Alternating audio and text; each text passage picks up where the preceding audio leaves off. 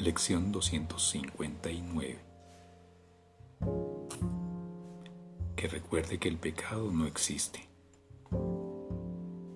Que recuerde que el pecado no existe. El pecado es el único pensamiento que hace que el objetivo de alcanzar a Dios parezca irrealizable.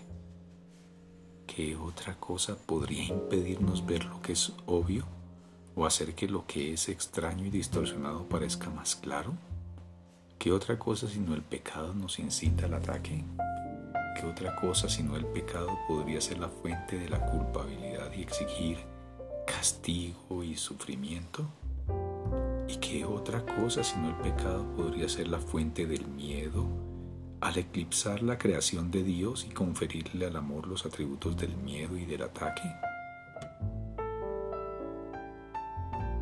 Padre, hoy no quiero ser presa de la locura no tendré miedo del amor, ni buscaré refugio en su opuesto, pues el amor no puede tener opuestos. Tú eres la fuente de todo lo que existe, y todo lo que existe sigue estando contigo, así como tú con ello. Padre, hoy no quiero ser presa de la locura no tendré miedo del amor ni buscaré refugio en su opuesto, pues el amor no puede tener opuestos.